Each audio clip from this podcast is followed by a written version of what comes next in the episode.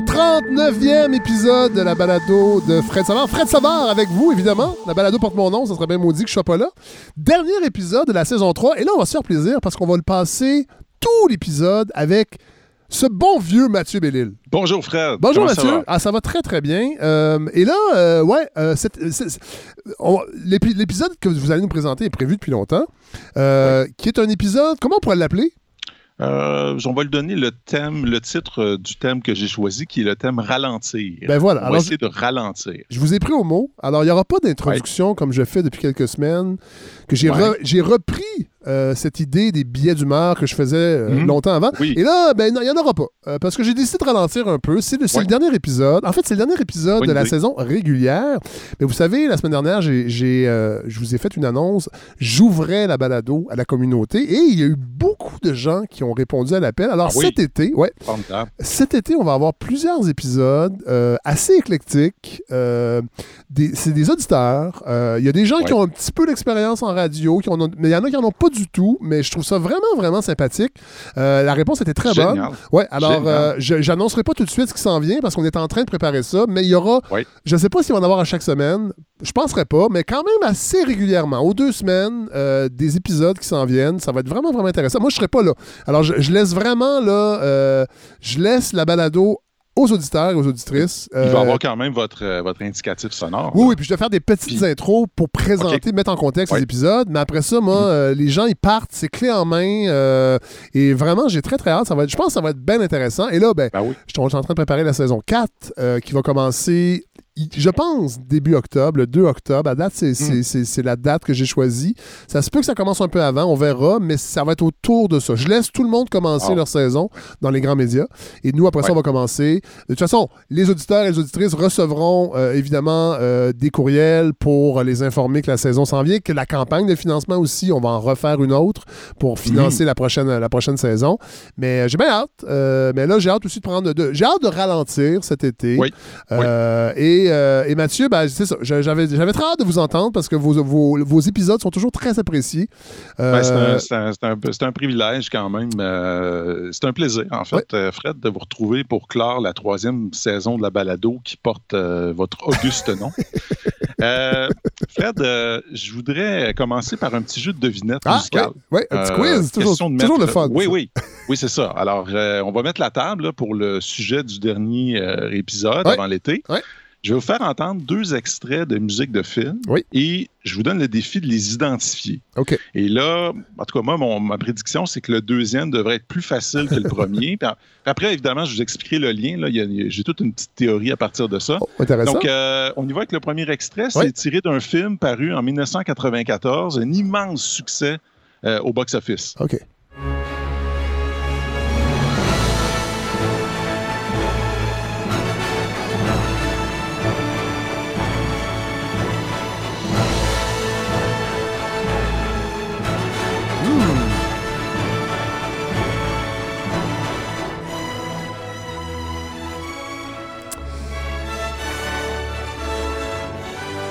Vite, vite, là, j'aurais dit.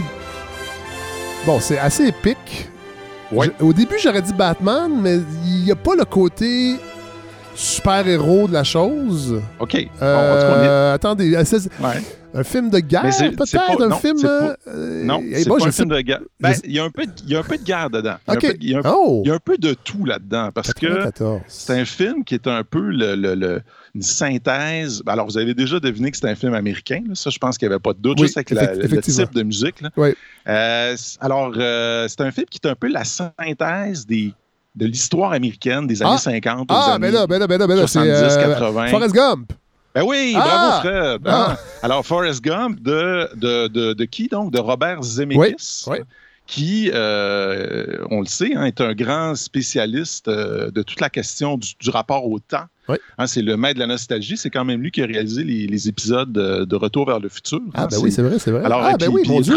Étrangement, Retour vers le futur, c'est un peu ça, Forrest Gump. hein. C'est un, on part euh, du, du présent, on retourne dans le passé, puis après ça, on revient vers le futur. En tout cas, bref. Ouais. Euh, je vous propose un autre extrait maintenant. Là, Vous allez voir, c'est tout à fait différent. C'est un film qui est paru cinq ans plus tard, Ouais. en 1999.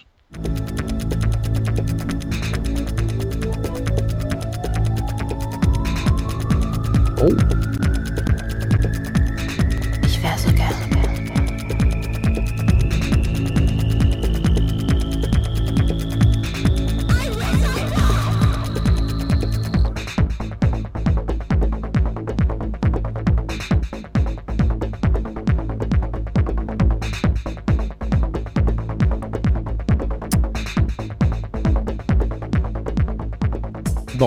Il y a eu plusieurs films à la fin des années 90 où la musique techno était très présente. Oui.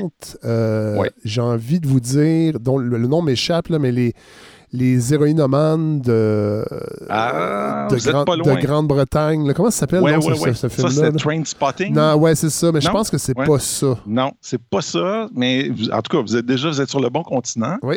Euh, on n'est plus aux États-Unis. On a compris ça. La musique techno, c'est l'Europe. Et, et c'est un film allemand. Ah Alors, oui, c'est Rund Lola Rund.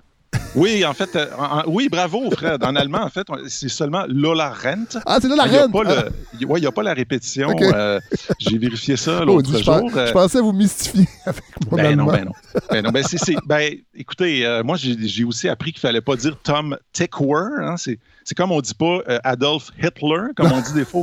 Hein, c'est, c'est pas des Américains. Là, c'est, alors, c'est Tickver. Ah, Hein, Tigver. Tickver.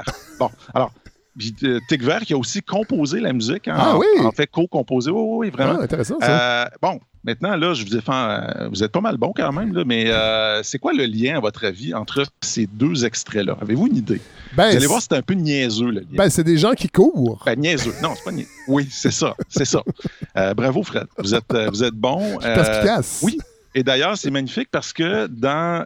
il y a cours Lola Cour, et puis il y a un, un extrait de Forrest Gump où on entend la, la, la, la belle Jenny hein, Oui, oui. euh, qui voit arriver les méchants euh, jeunes voisins voyous là, et qui dit à- au jeune Forrest qui a encore ses grosses attelles euh, métalliques euh, Cours, Forrest, cours. Je, je pense qu'on a l'extrait. Euh. Ça se peut-tu? Cours, Forrest, cours! Ah, ben oui, comme c'est beau.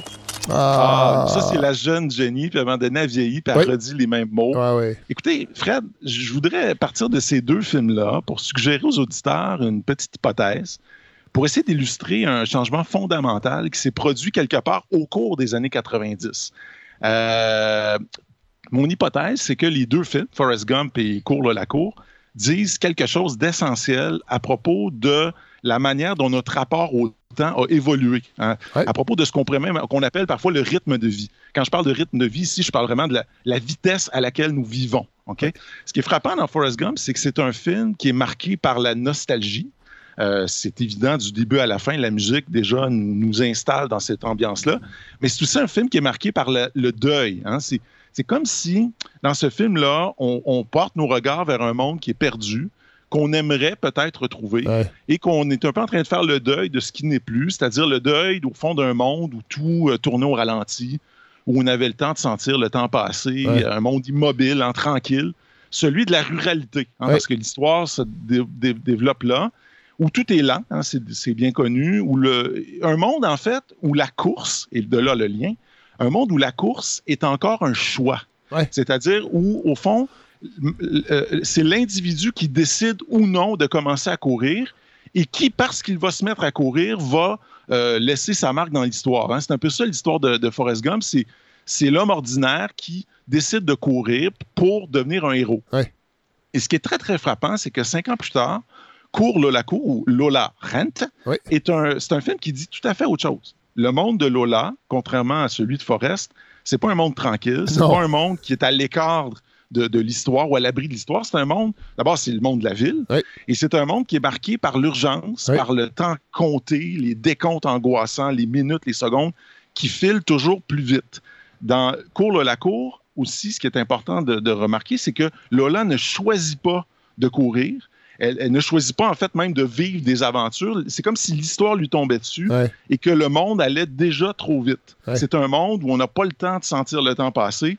Un, un monde où la course devient une obligation. Ouais. Euh, on court pour survivre. OK? Ouais. Et, et, et, et Forrest Gump, en fait, ce qui est assez fascinant, c'est que lui, il court tellement vite que personne n'arrive à le suivre. hein. C'est ça qui est la beauté. À un moment donné, il y a une scène magnifique où on le voit traverser un champ, euh, je pense que c'est un terrain de football, là, puis il court plus vite que le, le- le porteur Ah de ballon. ouais, Puis il sort le- du terrain. un coach qui dit euh, Hey, qu'est-ce qu'il fait là, lui? Euh, on a l'impression d'Astérix qui a bu de la potion magique dans les Ouais. Astérix et les Bretons. là. Ouais. Lola, elle, c'est particulier parce qu'elle, elle ne court jamais assez vite. C'est Alors, on n'arrive pas à suivre Forrest. Et en fait, Lola, c'est elle qui n'arrive pas à suivre le rythme de la vie. Et pourquoi je parle de- des années 90? Parce que les sociologues, les historiens s'entendent beaucoup pour dire que ces années-là ont été marquées par une extraordinaire poussée d'accélération. Ah. C'est-à-dire que ces années-là, il ne faut pas l'oublier, hein, il se passe quelque chose de fondamental. D'abord, on le sait, c'est l'époque où les médias d'information continue Oui, apparaissent. Oui. Euh, des trucs comme. C'est pas vrai. CNN était né en 1980, mais dans les années 90, il y a- des concurrents sont apparus parce qu'on s'est rendu compte que c'était pas quelque chose qui était appelé à rester marginal. hein. C'était, euh, il fallait concurrencer CNN sur son terrain. Alors, il y a eu l'information continue. Ouais. Est arrivé aussi un truc qui s'appelait le téléphone mobile. hein. Puis à Ah oui. l'époque, c'était des espèces de gros, gros téléphones un peu bizarres. Ouais. Bon, il y a eu aussi, surtout, la naissance d'un phénomène révolutionnaire qui s'appelle Internet Ouais, et ouais. qui a complètement transformé notre rapport au temps. Et quand on regarde ça avec un peu de recul, on se dit que Forrest Gump, au fond, c'était un peu l'adieu à un monde qui s'en allait. C'est-à-dire un monde où courir, c'était l'exception, alors que Cours le Lacour, lui, ne dit pas adieu à un monde, il dit, il, il accueille ou en fait, il subit un monde nouveau, Ouais. un monde où courir est devenu la norme. Euh, Fred, il faut toujours se méfier des gens qui célèbrent avec un peu trop d'application les vertus de la lenteur, qui chantent les beautés de la farniente et des grasses Ouais. matinées. Euh, je pense au grand Danny Laferrière, euh, Ouais. l'immortel. Euh, on le voit dans les médias ces jours-ci hein, Oui. euh, pour présenter son petit traité sur euh, le racisme, Que j'ai bien hâte de lire d'ailleurs. Que j'ai dévoré, en fait. Oui, et puis comment vous avez trouvé? Ex- Extraordinaire. Ah, formidable. Vraiment, bon, ben, vraiment. ça- ça- bon, ben, je vais aller lire ça. Ouais. Euh, je je m'empresse à lire ça. Mais alors, j'aime beaucoup Daniel Ferrière, j'admire beaucoup.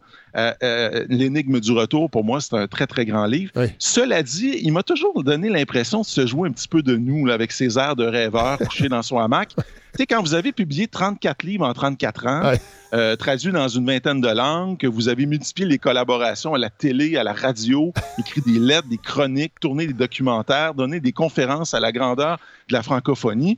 Vous avez beau écrire des livres comme Le charme des après-midi sans fin ou Le journal d'un écrivain en pyjama ou alors encore ce L'art presque perdu de ne rien faire, hein, ce qui est un titre magnifique. En réalité, vous êtes un travailleur infatigable, Ouais. peut-être même un- un- une sorte de workaholic. Euh, L'art de rien faire, ça fait longtemps que vous l'avez perdu.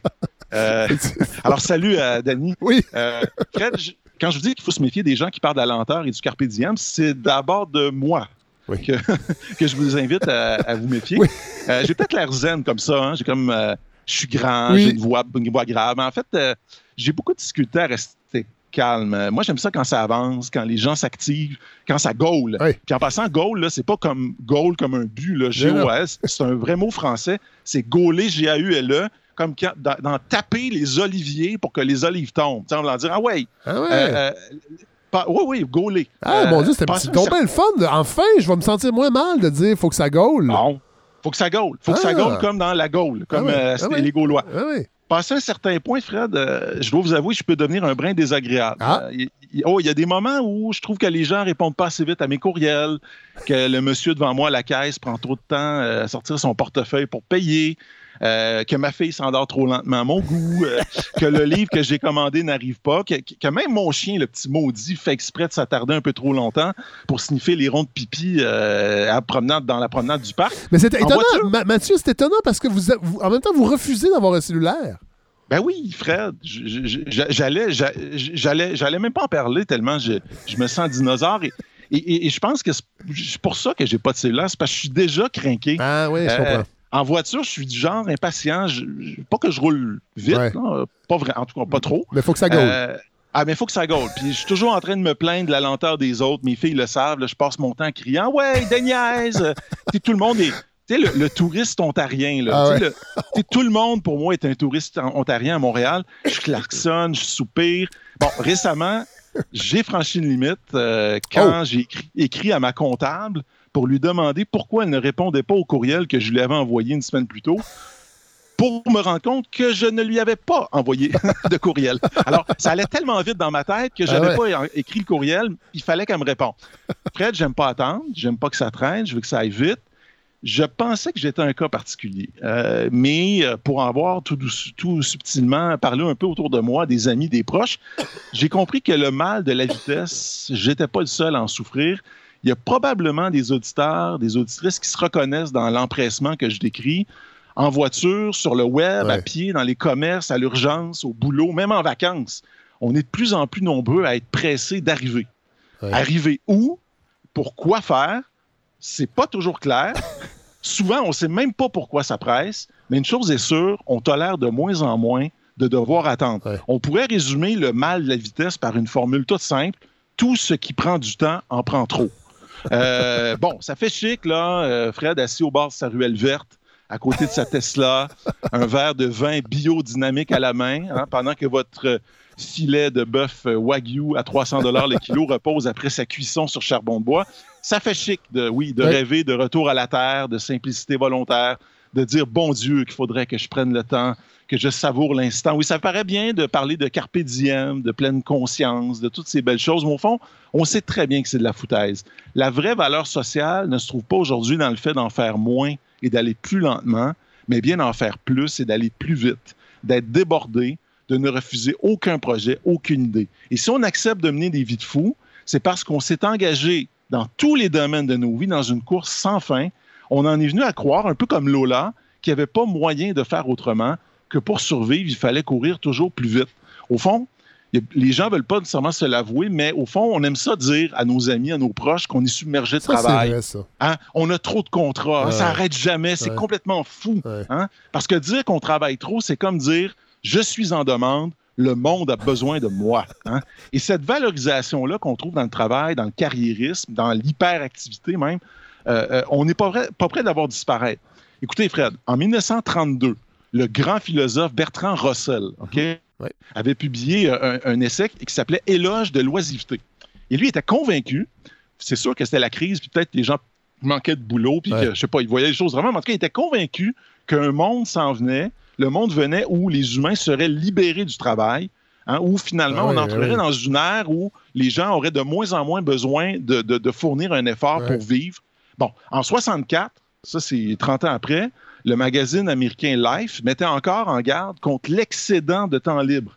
Hein, il était- on s'inquiétait des graves problèmes psychologiques que ça pouvait entraîner. Et je cite, les Américains font désormais face à un excès de loisirs. Bon, je- fin de la, la citation. Je vous apprendrai rien en vous disant que l'utopie de la société des loisirs ne s'est pas réalisée. Et boy, Hein, ça, c'est vraiment pas.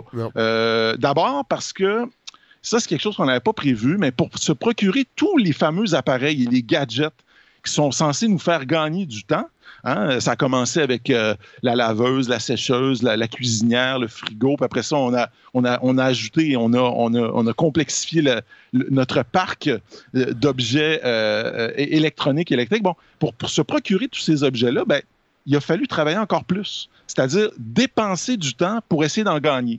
Euh, et deuxièmement aussi parce que bien des grandes innovations, en particulier dans le domaine des communications, d'abord ça a été la télé, maintenant c'est Internet, les écrans en fait, sont, se sont avérés d'extraordinaires machines à nous occuper, à avaler le temps. La fréquentation des réseaux sociaux, l'utilisation Ah ouais. d'Internet sont même en fait devenus des formes à peine déguisées de travail. Ah. Euh, quand je dis de travail, c'est que au fond, qu'est-ce qu'on fait quand on est sur ces réseaux? On fournit sans le savoir des informations, des données Ouais. à des entreprises qui ensuite vont s'en servir, vont les vendre hein, à, des, à, des, des- pour, euh, à, des, à des fins de marketing très Ouais, souvent. ouais. Euh, euh, c'est drôle parce que euh, les, euh, quand je parle de forme à peine déguisée de travail, je, je pense à, à tous ceux qui se mettent en scène quotidiennement sur Instagram. Maudit que c'est de l'ouvrage. Ah Hein, ouais. ça, ça- ça a l'air tout, tout simple et naturel, euh, mais je pense que c'est pas mal plus exigeant Ben oui. Euh, qu'on le pense. Euh, la- la- la- ce qui est aussi assez amusant de voir, c'est que euh, j'ai parlé des Américains, de Russell. C'est beaucoup les Américains, hein, on dirait, qui ont, qui ont contribué à cette accélération. J'ai remarqué que beaucoup des expressions liées à la vitesse sont anglaises. Ouais. hein. Euh, power nap. Avez-vous déjà fait ça, vous, un power nap, Fred? Ben, j'ai fait une, cou- enfin, c'est une courte sieste qu'on essaie, qu'on essaie de théoriser en power nap Ouais. parce qu'on n'a pas le Ouais. temps de faire une vraie sieste, dans le fond. C'est un peu ça. power nap. Exactement. Vous êtes censé fermer les yeux 10 minutes là, puis vous vous réveillez frais comme une rose. Vous savez que Salvatore Euh, Dali avait inventé le concept du power nap. Hein? Ah oui? Ah oui, lui, Ah oui? lui, il s'endormait sur euh, son divan avec une fourchette dans une main qui pendait dans, le, dans le vide. Et euh, il y avait une assiette sous le- la fourchette. Et quand il s'endormait, évidemment, il lâchait la fourchette qui tombait dans l'assiette et le bruit du choc de la fourchette le réveillait. Puis il disait que le temps que la fourchette quitte sa main pour frapper l'assiette, c'était suffisant pour se reposer. Ah, c'est formidable. C'est formidable. C'est fascinant comme histoire. hein? Ah oui. Bon, alors, euh, Dali n'était pas américain, mais Non. il y, avait, il y avait un esprit américain. hein, Ouais. hein, parce que, bon, Power Nap, euh, tu sais, Power en plus. Hein, oui, ben oui. C'est tellement l'empowerment Ouais. du, du sommeil, bref. Euh, euh, speed dating, Ouais. hein, speed reading, fast food, zapping, tweet, euh, just in time, fast and furious, speed metal. En fait, je pourrais continuer, là. C'est d'ailleurs, à mon avis, la loi la plus impitoyable de l'Empire invisible au sein duquel on vit. Il faut toujours en faire plus et aller plus vite que notre voisin. De et d'ailleurs, c'est de moins en moins parce qu'il y a quelque chose à gagner et de plus en plus parce qu'il y a quelque chose à perdre. Et ça, c'est nouveau. Ouais, C'est-à-dire que le- si le, le rythme de vie s'accélère aujourd'hui, si, si on est forcé de courir de plus en plus vite, c'est pas tant parce qu'on pense qu'on peut améliorer notre sort, c'est parce qu'on veut simplement conserver ce qu'on a. Ouais. Les individus postmodernes que nous sommes euh, ne rêvent plus vraiment de monter. Ils veulent ju- ju- juste éviter de descendre, au fond. L'American Dream, là, c'est l'histoire ancienne. Aujourd'hui, on veut sauver les meubles. Ouais.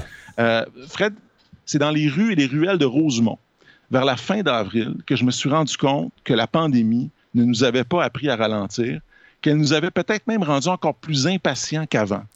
C'est vrai, les deux, trois premières semaines du grand confinement en mars 2020, rappelez-vous, là, euh, tout le monde s'était retrouvé à l'arrêt forcé. Oui. La pause avait fait du bien, OK? Euh, je pense. Ah oui. Même si, ben, c'était bizarre. Ça nous faisait du bien, mais on n'était pas en repos parce qu'on était tous un peu sur les nerfs Oui. de savoir ce qui s'en venait. Mais en tout cas, Mais on savait, de- mais, Mathieu, on savait pas ce qui s'en venait. Ouais. Puis moi, je sais que mon état d'esprit, c'était ah ben on va ralentir. Pour vrai, là, j'ai l'air du Oui, gars oui. Qui, qui, qui, relie la thématique, mais on- tu sais, je me disais, ah ben ok, euh, on a- ça sera sûrement pas très long. Euh, évidemment, on savait pas. Puis là, après ça, ben, Mm. quand, quand la, la- la- la longueur de la pandémie euh, s'est- manifestée, ben là, c'était plus pareil. Mais j'avoue qu'au début, je pense que bien des gens, on, sent, on se Oui. ah, c'est un repos forcé, profitons-en. Oui, oui, je, puis je me rappelle, j'ai un, un étudiant dont la mère était médecin, l'étudiant me disait Ma mère arrête pas de me. Ça, c'est l'automne dernier. Elle disait Ouais. Ma mère arrête pas de me dire qu'elle aimerait ça retourner aux deux semaines, Ah, les ouais, deux ouais, premières ouais. semaines de la pandémie, parce qu'elle était épuisée. On critique beaucoup les médecins, là, mais disons que dans la dernière année, les médecins, les infirmières, ils l'ont eu, euh, ils l'ont eu, ils l'ont eu dur. Tout à fait. Euh, euh, la pause a fait du bien. On était un peu sur les nerfs. Mais une chose est claire, c'est que depuis ce temps-là, on est revenu à une logique de productivité et de cadence élevée. Ouais. C'est-à-dire qu'au fond, ce qu'on a fait, c'est que euh, après cette pause forcée, tout le monde a été a repris le travail. Les plus lents d'entre nous ont été obligés de maintenir la cadence à distance, euh, avec une technologie d'ailleurs qui nous garde connectés en- en permanence. Fait. Mais, mais les plus vite, hein, parce qu'il y en a qui sont plus vite que les autres, hein, les petits vite, là, ils ont pu aller à leur rythme. C'est-à-dire, ils étaient chez eux, dans leur univers, ils et, aller plus vite, pour aller à leur rythme, hein, ça voulait dire aller plus vite. Aller toujours plus vite, sans rien ni personne pour les freiner. Moi, j'ai entendu des amis me dire qu'ils étaient plus productifs qu'avant. Ouais. Euh, parce qu'ils n'avaient plus besoin de faire du small talk. Puis, euh, tu sais, c'est des choses qui ne s'avouent pas facilement, là, parce que on n'est pas censé dire ça, qu'on n'aime pas ça voir le monde, puis leur demander comment va leur fille, puis euh, leur mère, es-tu bon, es-tu malade? Bon. Ouais. Mais mais- mais il y a plein de monde qui disent Ah, Mathieu, c'est incroyable, je, je suis plus productif que jamais. Mais, mais, mais, mais en même temps, ça nous a tous placés dans des petites bulles où les plus pressés ont été encore plus pressés qu'avant, Ouais. comme si plus rien ne devait ralentir la cadence. Écoutez, je parlais de Rosemont. Deux fois dans la même journée, Fred. Ouais. Je suis en voiture avec ma fille et je vois des gens brûler des feux rouges Ouais. volontairement. Et quand je dis des feux, c'est pas à peu près là. Ben, C'est-à-dire brûler, pas brûler euh, en fou comme un, Non, non, non. dé- un- un dératé. Ils s'arrêtent, ils regardent les deux bords, puis ils disent non, je continue, ça me tente pas d'arrêter. Euh, puis pas, pas du monde. euh, tu sais, des- un- un- je me rappelle, c'était un homme et une femme, deux types professionnels. Ouais, ouais, ouais. Comme s'ils se disaient non, moi les feux rouges là. euh, bien, Mathieu, c'est très Ouais. drôle que vous parliez de ça parce que j'ai remarqué la même chose. Moi, j'habite sur Saint-Zotique euh, et ils ont installé deux, deux, euh, deux arrêt-stop euh, il y a peut-être deux ans, trois ans.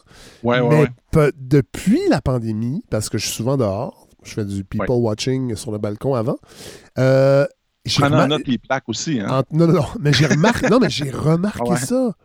Ouais, ouais, ouais, Beaucoup de gens ne font et c'est pas. Il y a des fois, c'est des tout croches, on va se le dire. Déjà ça. recevoir des plaintes. Mais, mais, mais oui, il y a comme. euh, c'est comme. Oui, il y a- il y a- et ça, c'est nouveau, ça. J'avais jamais vu ça, moi.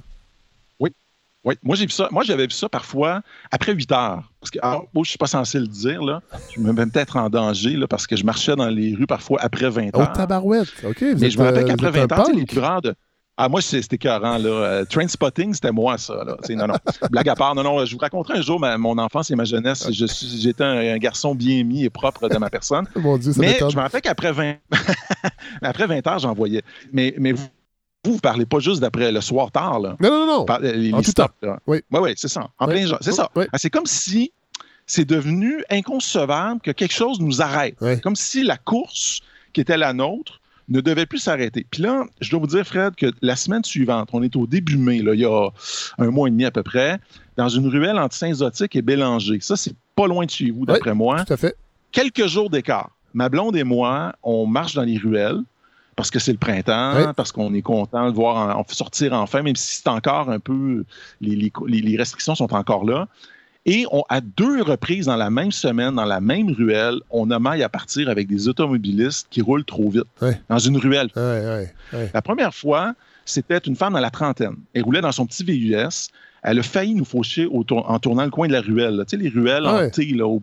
Ouais. Hey, on lui a crié de faire attention. On a fait des grands signes de bras. Aucune excuse de sa part. Une vingtaine de mètres plus loin, pas très loin, là, elle s'arrête brusquement, fait marche arrière, entre de reculons dans sa cour. Puis, jamais, comme si on n'existait pas. Deux jours plus tard, ça, c'était particulier. La même ruelle, un monsieur qui a l'air tout doux, le genre, tu sais, l'homme le plus doux que la Terre ait porté, là. Euh, il parle pas fort, il est bon.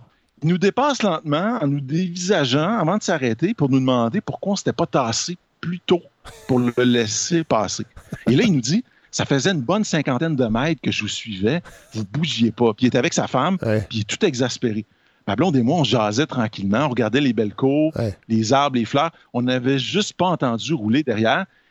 Ma blonde est au bord des larmes. Elle dit Coudon, les gens sont en train de devenir fous. J'étais découragé, Fred, mais je- cette fois-là, j'ai pas réussi à me fâcher parce que je comprenais que ces gens pressaient d'arriver, je ne sais où, pour faire je ne sais quoi. Ça aurait pu être moi. Ouais. En fait, que cet homme, cette femme, dans un sens, c'était moi. Ouais. Euh, la maladie de la vitesse, c'est pas nouveau. Ça fait à peu près 200 ans que les philosophes s'inquiètent du rythme de vie qui augmente. Je vous cite Goethe en 1825. Et alors, il dit Je tiens pour le plus grand malheur de notre époque qu'elle ne laisse rien parvenir à maturité, que l'on dévore l'instant précédent dans le suivant, que chaque journée qui passe est gaspillée, que l'on vit ainsi au jour le jour sans en retirer le moindre profit. Fin de la citation. Ouais. Je vous cite maintenant- 1825. 1825. Ouais. Ça va trop vite. Ouais. C'est un peu ce qu'il dit. Je vous cite maintenant Cyrus Edson, un médecin qui, euh, en 1892, un médecin américain, se demande si les Américains ne vivent pas trop vite. Alors, je cite L'Américain travaille plus fort que n'importe qui d'autre sur Terre. Ah bon, évidemment, c'est toujours assez grandiose. Hein. Euh, il peut pas travailler juste le deuxième. là. Ah, bon. En tout cas, bref, j'arrête là. Euh, son entreprise le préoccupe continuellement. Il n'a pas de repos, pas de pause, aucun soulagement de son effort. Et, et Cyrus Edson, en fait, qui est très inquiet de ça, parce qu'il dit euh, ça, ça risque de créer des problèmes de santé. Ouais. Clairement, on n'a pas écouté M. Edson. Non. Je, je vous propose euh, encore une, une- une remarque de Peter, Peter Sloterdijk, hein, qui est un, un des philosophes que j'aime le plus, un philosophe allemand, qui écrit un livre majeur, par un 89, traduit en 2000, qui s'appelle La mobilisation infinie.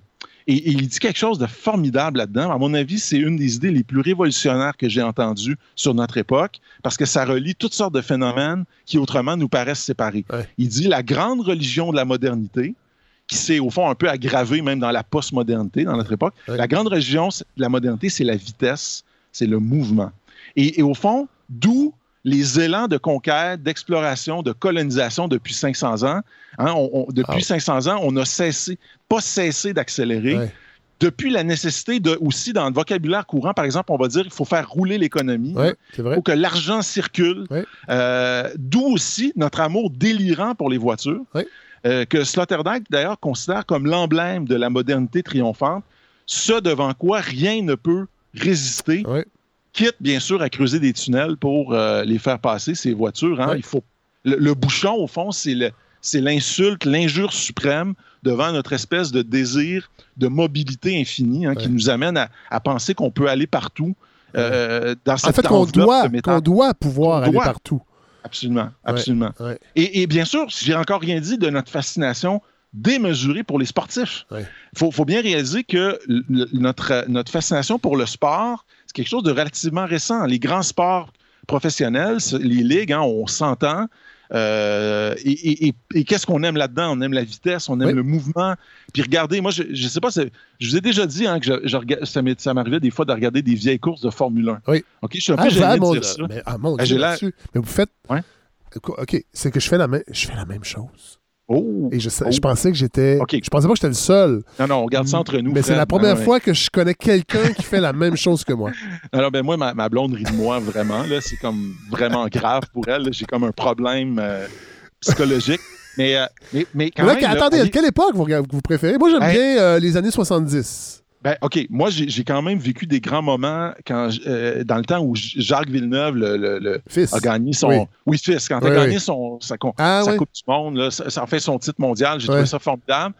Euh, les années 80, j'a- j'aime 90, moi, OK. plus. Moi, je suis Ouais. plus 70 quand on quand les voitures étaient plus différentes les unes des Oui, autres. Il y avait vraiment oui, des disparités, des approches différentes. Euh, J'ai beaucoup de On en trouve beaucoup sur YouTube, des courses complètes. Des fois, c'est en allemand, en italien, mais on peut vraiment regarder énormément de courses. Oui, puis Euh, en fait, ouais. une des choses qui est frappante, c'est que vous n'avez pas besoin de remonter très loin pour avoir un écran où on voit juste des voitures qui tournent. Oui. On n'a aucune idée du temps qui passe. C'est-à-dire, on, on regarde le mouvement, on ne sait pas qui est où, à combien de distance les unes des autres. Ouais. Et là, on est rendu, vous le voyez aujourd'hui, si vous regardez une course maintenant en 2021, Ouais. vous avez en temps réel le, le temps de toutes les voitures, Ouais, les écarts entre toutes les voitures. Et curieusement, ça tue quelque chose, Ouais. même si ça. Parce qu'au fond, on a envie de savoir où ils sont, mais à partir du moment où on sait où ils sont et quels sont les Oui. écarts, il n'y a, Ouais. a comme plus beaucoup de surprises. On est comme. On sait que, je sais pas moi, euh, Lance Stroll, là, Ouais. il, va, il va rester en arrière. OK, Ouais. bon. Alors que dans, les, dans, le- dans un monde pas si lointain où on n'avait pas tous ces tableaux, on pouvait rêver tu sais, que, que je sais pas moi, tu sais, Ricardo Patrese Oui. euh, dépasse euh, le grand Schumacher. Bon, bref. Euh, autrement dit, rêver à l'impossible. Oui. Euh, L'impression que tout s'accélère n'est pas qu'une impression. Parce qu'évidemment, on pourrait dire Ah, ben déjà, il y a 200 ans, on disait euh, que ça accélérait, donc ça doit être parce que ça accélère pas. Ou tu sais, que- qu'au fond, tout est relatif, puis au fond. Non, non, non, non. L'accélération est un phénomène qui est documenté. Évidemment, c'est vrai dans les transports, les communications. hein, ça, on n'a pas besoin de tellement euh, le démontrer. Les voitures vont plus vite, les avions, etc. Mais en fait, c'est assez impressionnant parce qu'on dit que depuis la Renaissance, euh, la, vitesse de déplacement s'est tellement accrue que, en toute proportion gardée, c'est comme si aujourd'hui la planète avait l'équivalent de 1 soixantième de la taille qu'elle avait à la Renaissance. Autrement dit, la planète aujourd'hui, la distance que, représente, par exemple, le fait de faire le tour de la Terre. C'est l'équivalent d'un soixantième de ce que c'était Ah, ouais. à la Renaissance. Parce que tout va vite. Ouais. Et, euh, tu sais, euh, Magellan a pris, je sais pas, des mois et des mois pour faire le tour de la Terre. Ouais. Aujourd'hui, ben, en avion, ça prendrait quoi? euh, 24 heures? Ouais. Je sais pas, enfin, exactement. mais, mais, mais- et donc, euh, euh, la, la Terre s'est rétrécie. Hein, c'est pas pour rien que McLuhan a parlé du, euh, du village global. Tout à fait. hein, bon. Mais, Fred, l'accélération touche aussi des domaines assez inattendus. Prenez la musique, par exemple. OK? Alors, on a, des chercheurs ont constaté que le rythme d'exécution des grandes œuvres du répertoire classique avait continuellement augmenté depuis deux siècles. Euh, on parle par- de jusqu'à une fois et demie plus vite. Ah, ouais. Autrement dit, exemple, la même symphonie de Beethoven jouée en 1800. ben là, vous m'excuserez pour les dates, j'ai pas. Ah. Mais je pense, mettons 1850, Ouais. 1900, 1950, 2000. Ouais. La vitesse serait un peu différente. J'ai consulté un spécialiste, euh, Simon Rivard, chef d'orchestre, à qui j'ai demandé euh, si c'était vrai. Il m'a Ouais. dit oui, c'est vrai. Il m'a dit qu'il y a aussi l'influence de Wagner. Wagner a tout fait ralentir. Ah, ouais. Puis, euh, donc, dans le répertoire allemand, ça a accéléré de, à partir du moment où Wagner a arrêté d'influencer tout le monde. Ah. Mais quand même. Alors, là, Fred, je- je- c'est pas super concluant. C'est pas super concluant, mais je vais quand même vous faire entendre deux Ah. versions de la cinquième symphonie. C'est la finale, le début de la finale de Oui. la cinquième symphonie, symphonie pardon, de Beethoven. Oui. Une enregistrée en 1920 Oui. euh, et l'autre en 2012. 1920, c'est le grand chef Toscanini à la Scala de Milan. Bon, ça fait chic à dire. J'ai Oui. évidemment, j'ai lu sur Wikipédia. et, euh, et en 2012, c'est euh, chef euh, Greilsheimer à- au Victoria Hall à Genève. Alors, je- je- là, là, il faut vraiment que tout le monde sorte son, son chronomètre. On, on va essayer. En tout cas, ou- écoutez bien, là, dites-moi si vous remarquez J'ai hâte de que voir ça ça. accélère. Ouais.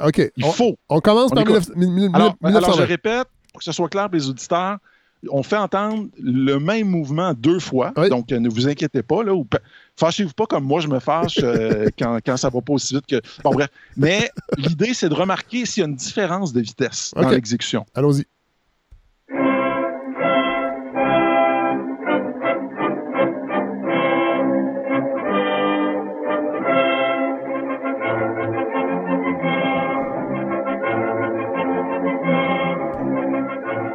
OK.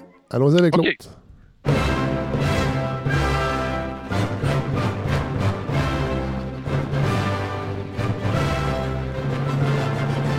Ah ben oui.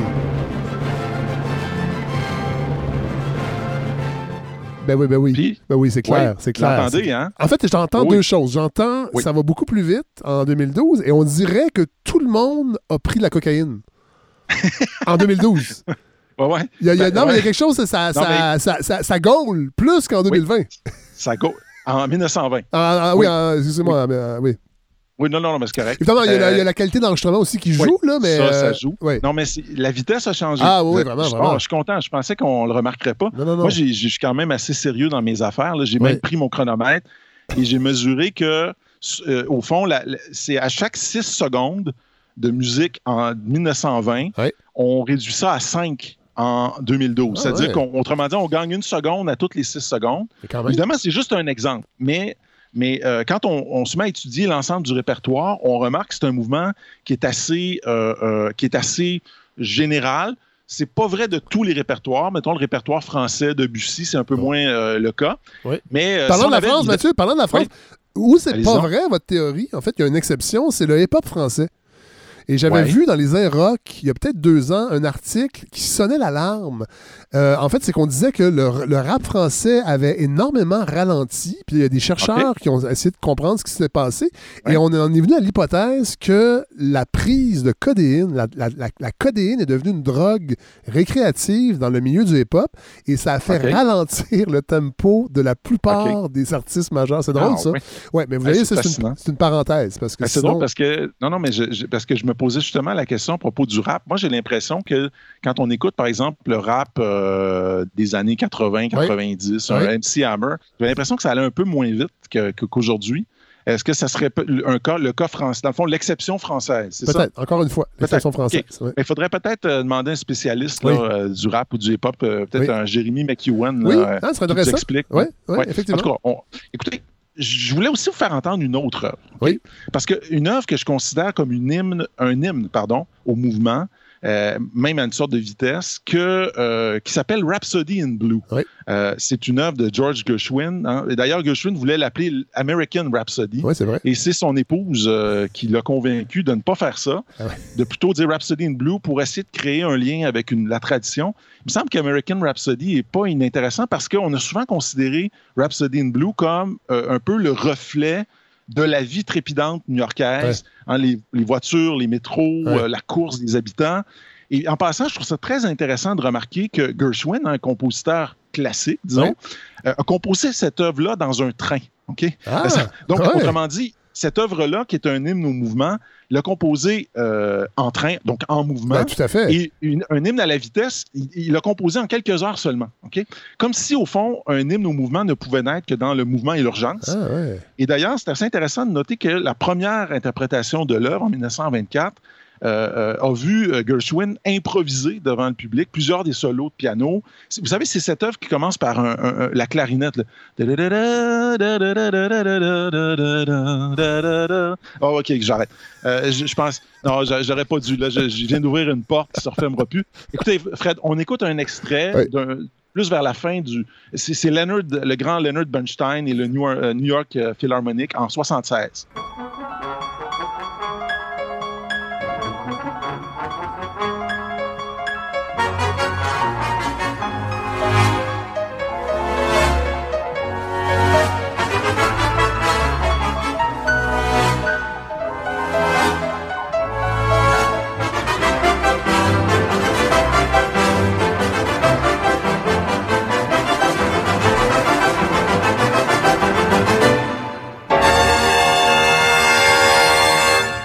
C'est drôle parce que, Ah. euh, avec l'anecdote du train, Oui, on oui, oui. l'entend très bien dans cet extrait-là. Absolument. Et c'est, je suis content que vous le remarquiez parce que c'est un peu pour ça que j'avais choisi. Et vous remarquerez également une chose qui est intéressante, c'est l'accélération dans le morceau lui-même. hein. Le mouvement se répète, le ta ta ta ta ta Ouais. ta ta. Puis là, ça, puis ça, ça accélère, accélère. Puis à un moment donné, ce qui est un peu paradoxal, puis tantôt on va l'entendre, je vais vous faire écouter un, un extrait bref de Speed Metal. Oui. C'est le grand paradoxe de la vitesse en musique, c'est qu'à un moment donné, ça, va tellement vite qu'en fait, ça, ça devient du son plein. Tout ça, à de- fait. ça devient presque relaxant. Oui. Euh, on m'a raconté, moi j'ai peine à y croire, que euh, des gens qui écoutent euh, du speed metal Oui. peuvent écouter ça pour relaxer. Euh, bon, on Ah, y ben non, mais je crois. Moi, j'ai oui, on, on y reviendra. Oui, Ouais, vous êtes. euh, vous, vous Je suis assez ça un fan. Oui, hein? je suis assez fan. C'est ça. Oui, Ok, oui, bon. oui. On, y revient dans un instant parce que je veux juste vous faire remarquer une chose qui est assez intéressante, Fred, c'est que quand on regarde l'histoire de la musique populaire, au- là j'ai parlé beaucoup de classiques, mais prenons le la musique populaire, au cours des- du dernier siècle, on remarque que tous les nouveaux mouvements en musique populaire ont été marqués par une même tendance à l'accélération. C'est-à-dire que c'est comme si la seule manière de s'imposer par rapport à des mouvements plus anciens, Oui. c'était d'aller plus vite. Bon, il y a eu le bebop et le jazz hein, qui ont marqué un premier coup d'accélérateur par rapport à la, la chanson traditionnelle. Oui. Puis arrive le rock and roll. Ah, Est-ce que je peux ouvrir une Oui. parenthèse Ah oui, euh, sur le ah oui, bebop? allez-y, Fred. Vous savez bien que vous. euh, Oh. euh, je, je vous écoute. Vous vous savez qu'au début du jazz, bon, il y a eu, il y a eu plusieurs mouvements et le swing, les big bands Mhm. sont devenus très, très, très, très, très populaires. Et sauf que c'était des chefs, entre autres Glenn Miller, qui sont devenus euh, les vedettes, euh, Benny Goodman, et euh, il y, a des- il y a des musiciens noirs qui n'étaient pas contents de ça parce qu'ils trouvaient qu'ils s'étaient fait un peu voler. euh, Mhm. le- leur musique. Évidemment, la guerre arrive, euh, Glenn Miller, entre autres, qui, qui disparaît dans la Manche euh, à bord de son avion. Et là, euh, il y a une crise économique qui fait en sorte qu'aux États-Unis, en fait, les, les- les- il y a- il y a- le- les, les- les- les bars et les salles de spectacle n'avaient plus les moyens d'engager des grands orchestres pour faire des tournées. Et il y a des musiciens, les premiers qui ont fait du bebop, c'est en réaction avec la réappropriation du swing par les Blancs. Ils se sont dit, on va jouer une musique que les Blancs ne seront pas capables de jouer. Et c'est à la base du, du bebop Ah oui. avec des Ah rythmes oui. syncopés et très techniques et dans l'improvisation. Et ça, c'était pas une tradition chez les musiciens jazz blancs. Euh, Mhm. et, et je trouvais ça intéressant. Et, mais euh, ça vient à une époque aussi, je pense, où il y a une accélération, visiblement. Et le, et, le- oui, et oui. le, et le bebop euh, en témoigne. Oui, pa- parce qu'en fait, dans l'après-guerre, dans le fond, le rythme de la musique Oui. Ne va jamais cesser d'accélérer. Bon, Voilà. il y, a le- il y a le rock and roll qui Oui. arrive, puis après Oui. ça arrive le disco, où Oui. on voit encore une. Puis après ça, évidemment, euh, arrivent des formes comme le heavy metal, le speed metal. Euh, on en parlait tantôt du débit des rappeurs. Euh, Bon, en France, ça semble avoir ralenti. Ailleurs, il faudrait vérifier. Mais, mais, mais en tout cas, on, on voit apparaître comme ça des. On pourrait appeler ça des moments d'accélération. Oui. Il y en a un dans les années 20, il y en a un autour des années 40-50. Après ça, un autre autour des années 70-80. Puis bon, euh, euh, écoutez, Fred, on- les années 80, c'est assez intéressant quand même. Je, je vous fais entendre, parce que là, on est, on est comme dans des formes accélérées ou comment dire, euh, emportées de, de, de musiques anciennes, ou Oui. disons, pas anciennes, mais le jazz, par exemple, a complètement changé de visage Oui. avec un groupe comme Uzeb, hein, qui Oui. est probablement mon groupe préféré, tout genre confondu. Ah ouais! Euh, ah ouais, moi, je voue un culte absolu à Ah, Alain. Caron. Ouais. Euh, j'aurais, dans ma vie, là, Fred, j'aurais voulu jouer de la basse à six cordes. Ah ouais! Euh, ah, c'est écoutez, écoutez, on- entendez ça, écoutez ça avec moi, là. C'est un Ouais. solo. On est dans les années 80. Il était avec Paul Borossu à la batterie. Ouais. Et Michel Cusson. Michel Cusson à la guitare, je sais pas si on l'entend Oui, dans cet extrait-là. ouais, on mais- l'entend pas dans l'extrait, mais il est- oui. OK. Alors, on écoute ça.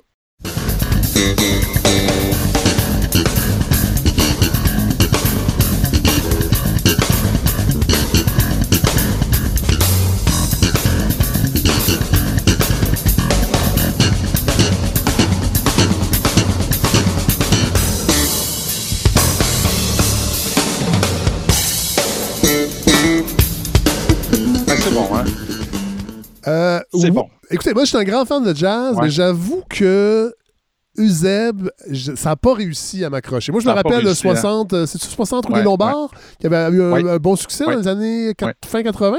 Mais je trouve c'est un peu trop, je trouve ça un peu trop cérébral comme, Ouais, comme je, jazz. je- ouais, je, je me, je me doutais que vous alliez, euh, vous alliez dire ça.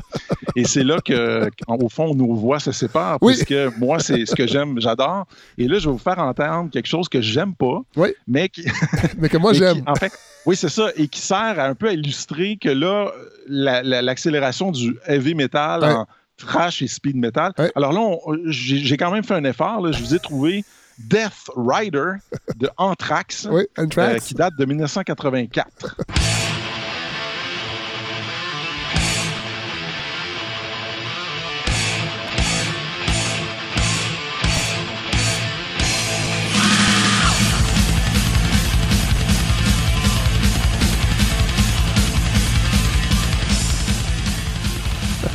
Quand même, hein, quand même. Ça, ça fait le travail. C'est pas, le- pas le plus rapide qu'on peut trouver dans le métal. hein. Non, Euh, ben, c'est Ok, c'est pour bon, ça que c'est ben. Metallica. C'est vraiment Metallica à, la même époque euh, qui a vraiment euh, introduit toutes les bases et le langage du, du speed metal. OK, donc, euh, OK, donc eux, ils sont, c'est pas du heavy metal ce qu'ils font? Ben, euh, le heavy metal, c'est la grande, grande famille. Des Et musiques. Le speed, Ouais, et le speed, il y a le trash, il y a, il y a plein de. Ouais. Et aujourd'hui, moi, euh, je suis un grand fan d'un groupe qui s'appelle Suno. Euh, je peux peut-être vous en faire entendre un extrait, parce Ben que eux, ils sont complètement l'antithèse d'Anthrax. C'est des gars de Portland, ils sont seulement, ils sont deux. Euh, et ils font des chansons. Vous allez voir, là, c'est particulier euh, et c'est tout le temps comme ça. Et c'est, et c'est méditatif, Mathieu. Je vous invite à ouvrir votre cœur. Il y a même des chevaux. On entend des chevaux. Wow. C'est l'album Life Metal qui est sorti en 2019. Bon, et puis il y a une petite intro. Pour l'instant, ça sort presque, ça sonne presque comme du Sigur Rós, un truc islandais. Ah, OK, non. Ah oui.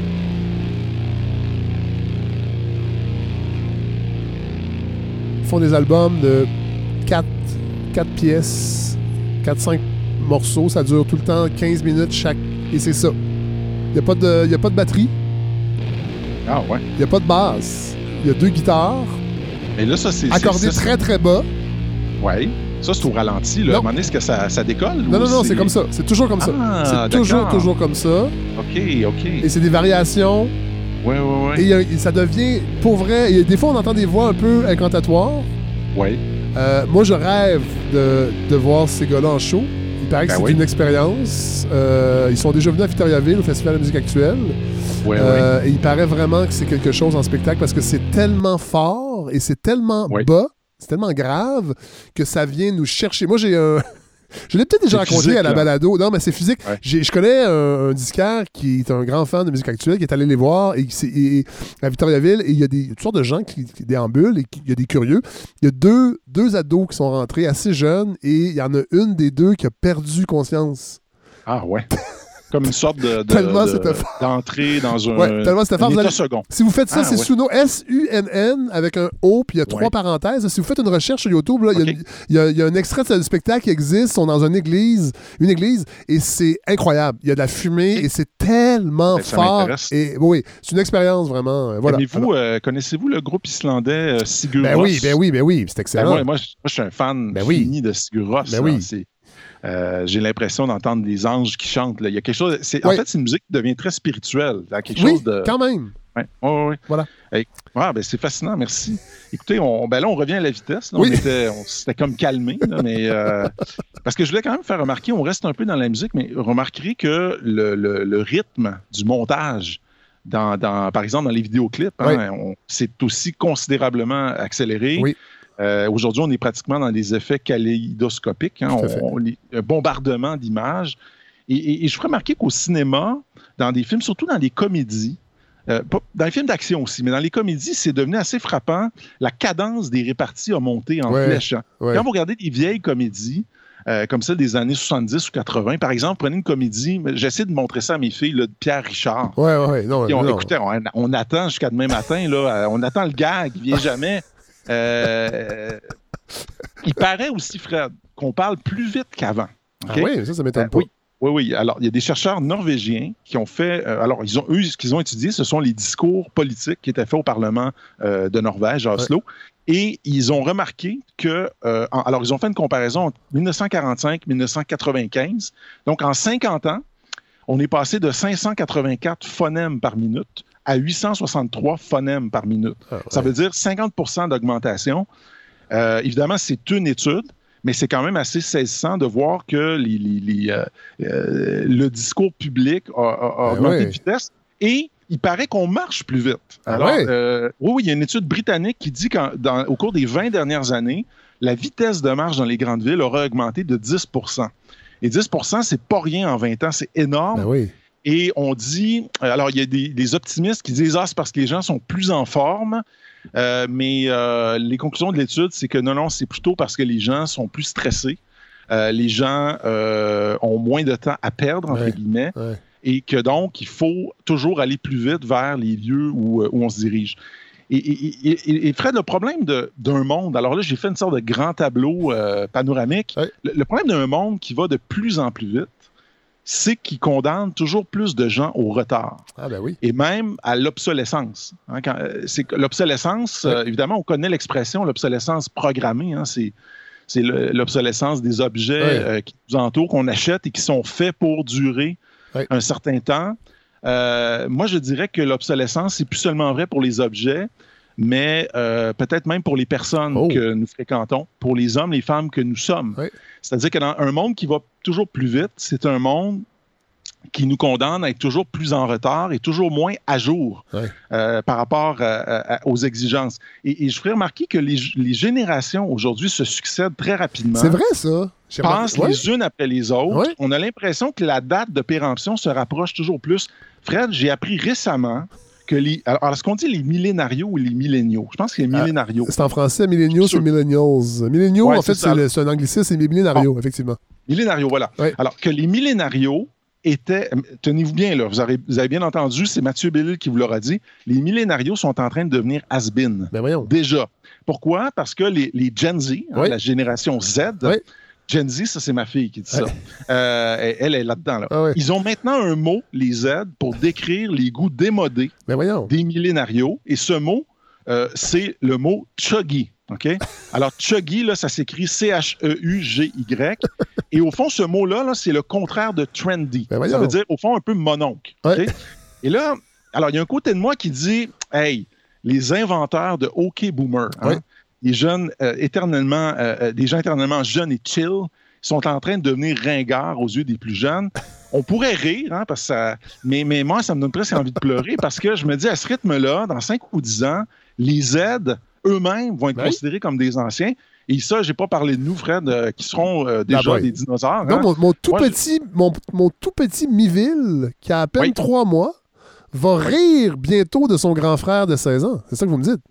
Absolument, exactement. Et, et- et- et- et- bon, on, on pourra revenir à un moment donné sur cette- ce phénomène des générations parce que Oui.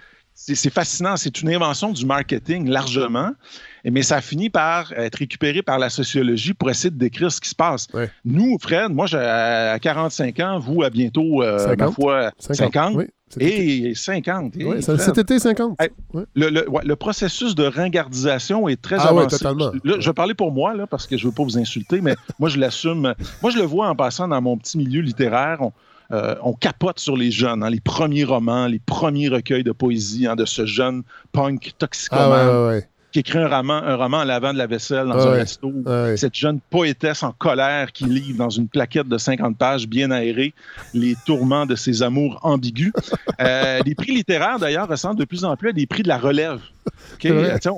C'est-à-dire qu'autrement dit, on récompense plus ça, la maturité, l'expérience. Ça En fait- n'intéresse personne. En fait, on, on récompense plus le parcours aussi, parce que ces, ces, ces Non. premiers romans-là, là, euh, le problème, c'est qu'ils sont, sont jetables. C'est-à-dire qu'après ça, on s'intéresse plus au deuxième, au troisième, au quatrième roman de ces mêmes personnes qui vieillissent et qui maturent, de, le- le- leur langue mature, en fait, leur, approche absolument. littéraire. Oui, puis quand on pense à, évidemment, je veux pas être nostalgique pour être nostalgique, mais euh, pensez à Tolstoï, à, Ben oui. à Flaubert. C'est quand est-ce qu'ils ont écrit leur grand livre? C'est pas à 20 ans, ils ont non. écrit à 40, 50, 60. Ouais. En tout cas, on me dit que c'est la même chose dans les arts visuels, hein, que, que dans les arts visuels, les jeunes peintres, hein, il y, en a qui maintenant entrent pratiquement au musée avec leur première expo. Puis, euh, ben là, ça, si vous connaissez ça beaucoup mieux que moi, le merveilleux monde des médias, Fred, Oui. Je pense que là aussi, hein, il y a une sorte de prime à la jeunesse. Totalement. Euh, dans une société qui se dit ouverte à toutes les différences, c'est un peu le paradoxe. hein. Euh, La discrimination basée sur l'âge est non seulement acceptable, et même encouragée. Oui. Et euh, c'est encore plus étrange quand on pense que le Québec forme une société vieillissante, peut-être même l'une des plus vieilles au monde. On est dans un monde où on se ringardise à une vitesse folle. Tout à fait. Fred, je voudrais terminer aujourd'hui en vous parlant un peu de quelqu'un à qui je voudrais dédier ma réflexion Oui. sur le thème de ralentir. quelqu'un que j'ai beaucoup aimé, Oui. qui s'appelle Serge Bouchard. Ah, ben oui. Serge Bouchard, ce que j'ai le plus aimé, Fred, de Serge Bouchard, j'ai aimé beaucoup de choses de lui. Sa prose limpide, euh, sa- bien sûr, sa voix, comment Ouais. ne pas aimer sa voix. Ah, ben, je- moi, je suis pas capable. J'aspire à ça, mais je suis pas sûr que je suis prêt à Non, non, faire non. les payer le prix de la cigarette et Non. du reste. Bon, contrairement à tous ces vieux qui tentent désespérément de rester jeunes, Oui. hein, les boomers qui ont tellement peur d'être dépassés, là, qui mettent du jeans puis du cuir, les X hein, qui veulent rester dans la game, les millénarios qui se la jouent en éternel adolescent, Serge Bouchard assumait totalement son âge. Oui. Avait déjà dit qu'il lisait des livres pour prendre l'âge de sa civilisation. Je dirais que Bouchard, à force de sillonner, sillonner l'Amérique, avait pris l'âge de son territoire. Oh, Et même qu'en qualité d'anthropologue, il avait peut-être l'âge de son espèce, 100 000 ans. wow. C'était notre grand mammouth laineux, le dernier de sa race, qui assumait non seulement son âge, mais son retard, général et irrémédiable, parce qu'il avait compris, lui, que c'était précisément ce retard, ce décalage absolu sur le train fou du monde, qui lui donnait la possibilité de voir ce qu'il voyait, de dire ce qu'il disait. Depuis toujours, Bouchard s'était donné le droit de sentir le temps passer, de regarder les arbres pousser, l'eau dans les rivières s'écouler, les pierres s'user au contact du vent. Accepter d'être en retard, d'être désespérément et irrémédiablement en retard, de plusieurs années, peut-être même de quelques dizaines de milliers d'années, c'était sa manière à lui d'être à jour. C'est son inactualité profonde qui le rendait si actuel. En un sens, c'est parce qu'il n'a jamais essayé d'être de son temps que Serge Bouchard l'a toujours été.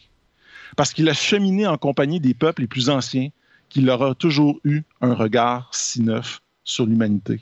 C'est un modèle. En- et en hommage à Bouchard, Fred, j'ai envie de fonder une sorte de club, Oui. d'association, que j'appellerais la Ligue pour le ralentissement du temps, la LRT.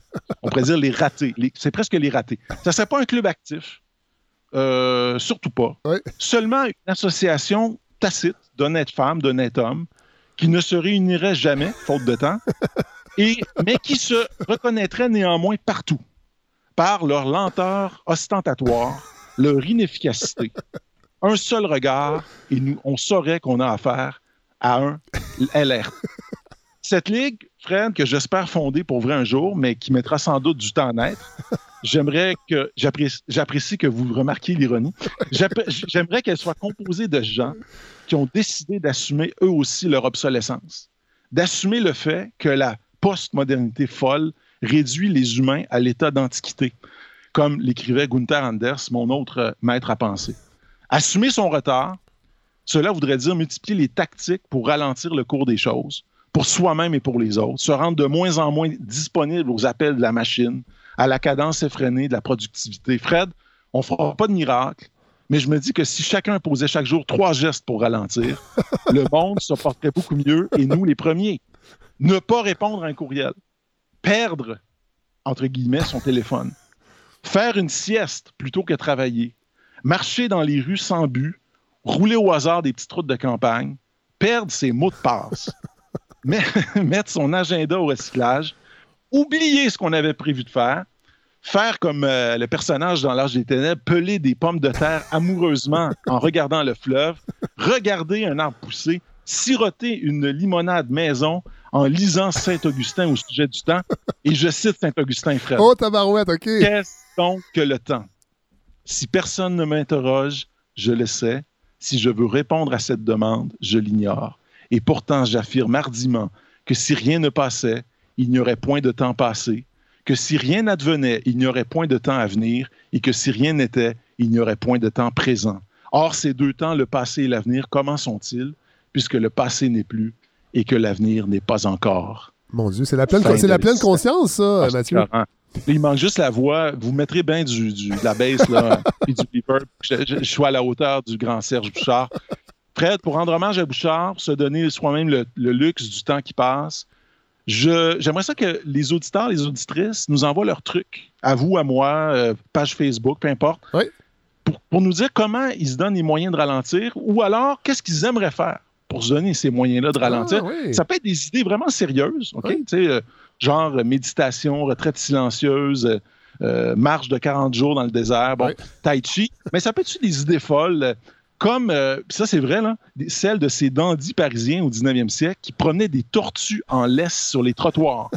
vous imaginez-vous, Fred, vous et moi, là, avec notre tortue en laisse sur la grande Sainte-Catherine Street, Ah écœurant. S'il vous plaît, écrivez-nous, faites-nous part de vos idées. Je vous le dis, celui ou celle qui aura la plus belle idée se méritera un prix que je lui remettrai moi-même, une vieille montre qui ne fonctionne plus. Wow! J'en ai plein mes tiroirs. C'est promis, là, c'est très sérieux. Ah, c'est Je vrai. vous envoie la montre par la C'est poste. cœur, ça? Alors, Fred, bon été à vous, à votre famille, à tous les auditeurs, toutes les auditrices. Je dis pas profitez de votre été. Ça, Non. ça met déjà trop de pression. Il y en a qui pourraient prendre ça trop au sérieux et sentir le stress monter. Vous avez déjà vu des touristes qui courent là, d'un musée à l'autre? Non, non. Je souhaite à tout le monde de perdre son temps, d'être en retard le plus souvent possible. Et je vous laisse sur ce si bel air d'été que le grand Serge Bouchard, l'immortel, n'aurait certainement pas renié. Pierre Bertrand, salut. Ah, merci. Mathieu. Extraordinaire, votre chronique encore. Ça termine, ça, termine tellement bien la saison, mais euh, il, faut, il faut que les gens nous écrivent, là, parce que prenez votre temps, cela dit, ça peut être plus Oui, tard dans oui. l'été. Mais, Oui, ça peut être euh, l'année prochaine. ouais, oui, oui, tout à fait. mais il y a quand même une montre qui ne fonctionne pas à gagner. Merci, Mathieu. Bon été, vraiment, merci. Bon été, Fred. À bientôt.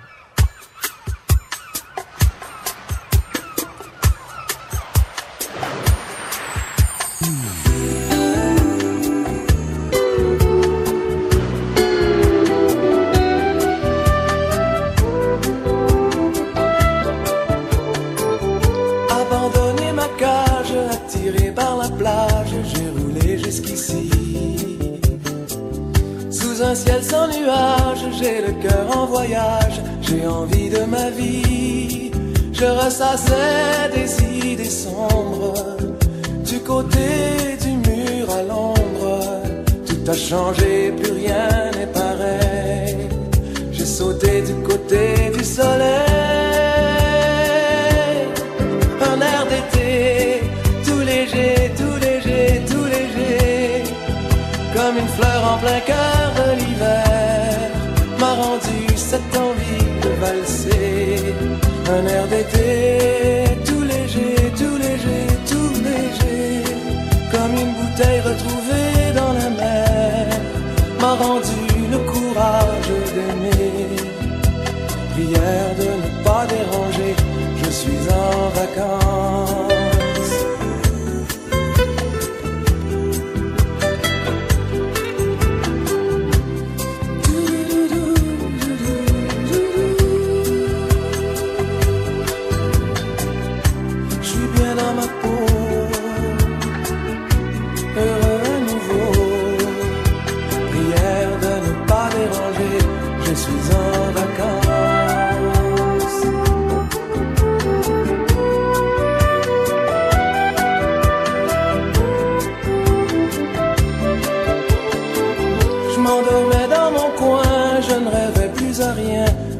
Se mourait d'ennui. Je me traînais les pieds en retard à l'arrivée. J'éprouvais mes amis. Depuis je ne parle plus, je chante. Je ne marche plus, je danse.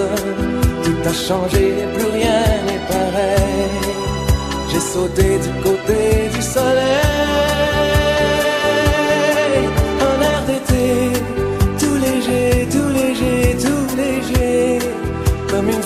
En plein cœur de l'hiver, m'a rendu cette envie de valser.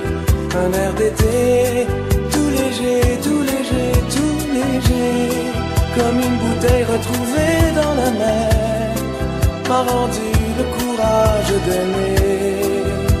Prière de ne pas déranger, je suis en vacances.